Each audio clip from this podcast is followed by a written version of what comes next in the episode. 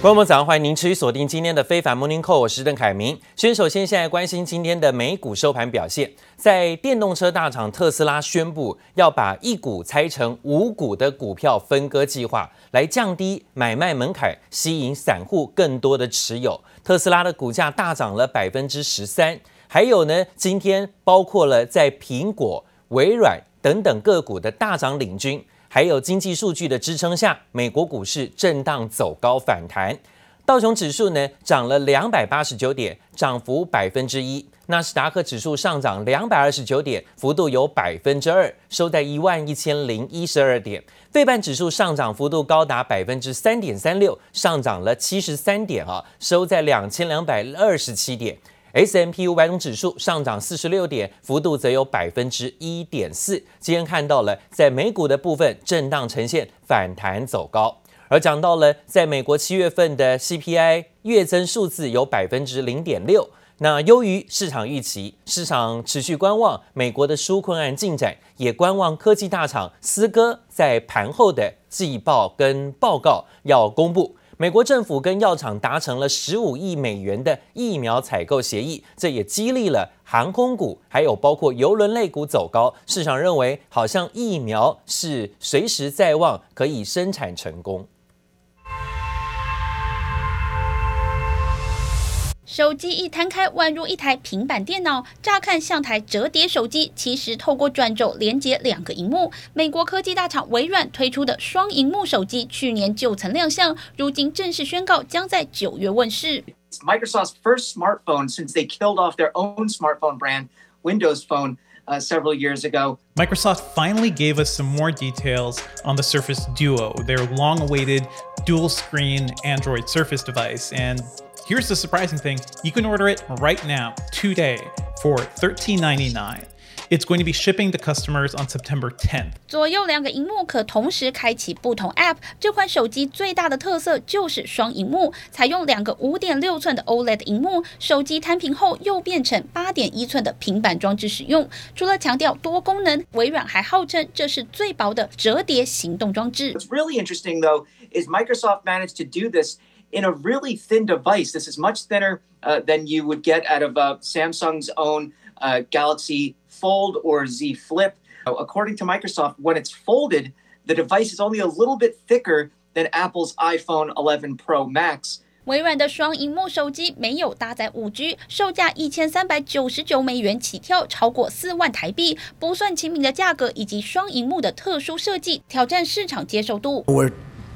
placing massive tariffs and have placed very large tariffs on China. First time that's ever happened to China. Billions of dollars have been paid to the United States, of which I've given quite a bit to the farmers and ranchers. 美国总统川普最爱夸口的美中贸易第一阶段协议，从今年二月中生效，即将届满半年。美中双方预计要在这周末对贸易协议展开半年审查，除了要讨论贸易采购以及两国货币汇率问题。 据美国财经媒体彭博报道，中国官员打算将美国近日针对抖音和微信的行动也搬上台面讨论。会谈前夕已经弥漫浓浓火药味。记者王新文、黄奕豪综合报道。好，不过呢，就在中美贸易战，还有包括中美关系开始分裂，甚至包括有点决裂的风险。另外呢，还包括了有啊，现在啊，在全球疫情的肆虐冲击。这些都是呢，全球股市照理说啊，最大的利空跟经济的压力，但是呢，全球股市却不断的上涨喷高，到底怎么回事？全球股市现在呢，总市值已经超越了所谓巴菲特的警戒线了啊，市场泡沫讯号越吹越大，连金融巨鳄索罗斯都说他不玩了。有大盘温度计之称的巴菲特指标是分析师用来衡量目前金融市场的重要参考。计算方式呢，就是所有股票的总市值除以国内的生产毛额 GDP。历史上呢，巴菲特指标在网络泡沫破裂、股市崩盘之前是达到百分之一百三十六的。二零零八年的金融海啸前也达到百分之一百零四，而如今这个指标现在已经飙高到了近百分之一百八十。素有金融巨鳄之称的全球知名对冲基金教父索罗斯，在礼拜三表示，他暂时不玩了。对股市的部分，对在市场商品的部分，他都觉得有点紧张。他还警告，川普仍然非常危险。索罗斯抨击像川普这样的骗子也能当选美国总统，并且从内部破坏民主。川普仍然是个非常危险的人物，因为呢，他会竭尽所能的想尽办法要连任。索罗斯预测，最终川普将成为一种暂时现象，而且渴望在十一月的结束大选之后，川普落选后会为他的违宪行为付出责任。另外呢，则讲到了今天美国。川普持续的举行疫情记者会。今天，川普宣称呢，儿童感染的风险比较低，各地学校可以开始安全的开学，还大赞包括加州、亚利桑那州、佛州等等的重灾区疫情在好转。他还承诺，等自己连任成功，就会帮民众免除所谓的薪资所得税。When we win the election, when I win the election, I'm going to completely and totally forgive all deferred payroll taxes without in any way, shape, or form hurting Social Security. That money is going to come from the general fund. We're not going to touch Social Security. Uh, if you look at some of the states that had a flare up recently, they're all doing very well. Florida is going down rapidly. Uh, I want to give a lot of credit to the governors. Florida is going down, and uh, Arizona is going down, way down. They've done a fantastic job. 川普每天都举行疫情记者会，这是呢可以向全国来做转播，甚至呢来发表哈相关疫情活动还有防疫的工作的。但是呢，现在的疫情记者会几乎快变成川普个人的拉票秀啊！不仅大开选举支票，还说目前的疫情已经趋缓，政府会发出一点二五亿个可以重复使用的口罩给各地学校，要他们赶紧开学。另外呢，川普还利用记者会向媒体介绍自己找来的新防疫专家，也是一位呢史丹佛大学研究员，叫做亚特拉斯。由于这名专家常常接受川普在亲近的福斯电视台的新闻采访。力挺川普的防疫政策，同时喊话各地学校可以在秋天前完全开学，因此特别受到优待。川普特别给予他总统顾问的头衔，显然呢是有关系啊。虽然呢经历的是佛系等等比较不听话的防疫专家，要找一个能为政府背书、拉抬声势的记者会新角色，在这里找了一个新防疫专家进到了白宫之中。而讲到了美国跟中国之间的关系恶化，川普总统呢持续连续两天呢都在接受啊广播节目的访问。今天呢他又继续打出反中牌，不但坦言自己很久没有跟中国国家主席习近平对话了，甚至还批评对手拜登亲中，还说呢如果拜登当选总统啊，美国人可能啊都要开始学中文了，因为呢美国会被中国给拿走。而本周。美中代表团就要在十五号进行视讯会议，检讨第一阶段的协议。但是川普说啊，不会有第二阶段了。彭博社分析，抖音跟微信的交易问题可能还是谈判的筹码。现在白宫的经济顾问库德洛也表示，中国根据第一阶段的贸易协议啊，继续大幅度有在购买美国的商品。但是川普总统昨天呢，直接扬言说不会有第二阶段了。美国总统川普近来大打反中牌，最新接连上了两个美国广播节目，语带恐吓意味，表示如果对手拜登赢得大选，中国将会占有美国。Ambassador O'Brien said China wants Vice President Biden to win. Why do you think that is? Because they'll own the United States if he wins. And with me, they were having the worst year in 67 years. If I don't win the election, China will own the United States. You're going to have to learn to speak Chinese. 川普似乎为了挽救选情被逼急了，言辞越来越强烈，但仍不忘夸耀自己让中国大买美国农产品。I made a great trade deal. They're buying billions and billions of dollars worth of products. 但他在另一个广播访问上也坦承，对中国国家主席习近平的感觉变了，双方关系的确发生变化。I certainly feel differently. I had a very, very good relationship. and I haven't spoken to him in a long time. It's a different, it's a much different, uh, we have a much different relationship with China now. This is not trade. This is, this is a thousand times a trade deal. What happened with all of the death and all of the, you know, world. I mean, the world had to shut down. It's a disgrace what happened. 对于川普的批评，中国外交部马上回击，美国对疫情卸责，但仍语带保留，称双方可以沟通。不应将病毒标签化、政治化。向中国甩锅、推责，赶不走病毒，救不了病人。中美之间在相互尊重的基础上，各层级、各领域是可以沟通，也是有沟通的。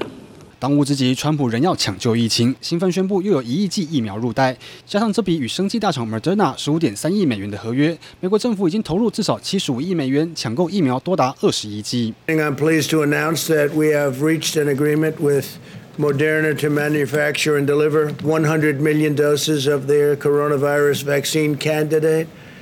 The federal government will own these. Vaccine doses, we're buying them. 川普大量采购疫苗，同时却积极要求学校重新开放。洛杉矶有学校配合，让学生重返校园。不过，包括加州、佛州、德州、纽约州以及乔治亚州，这五州的确诊病例占了全美超过四成。进入开学季后，恐怕疫情又要再升温。这节目来婉君综合报道。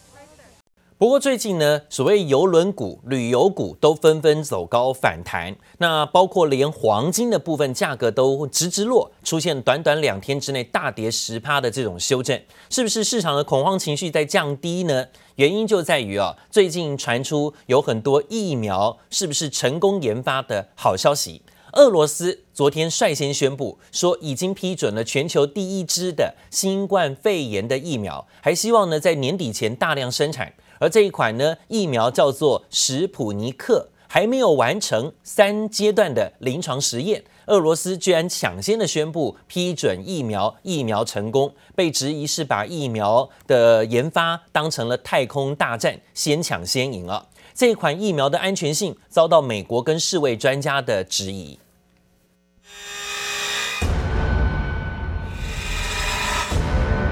从地球忽然变成新冠病毒，原本乍看像是太空科教动画，其实是俄罗斯的新冠疫苗宣传影片。俄罗斯高调宣布核准了全球第一款新冠肺炎疫苗。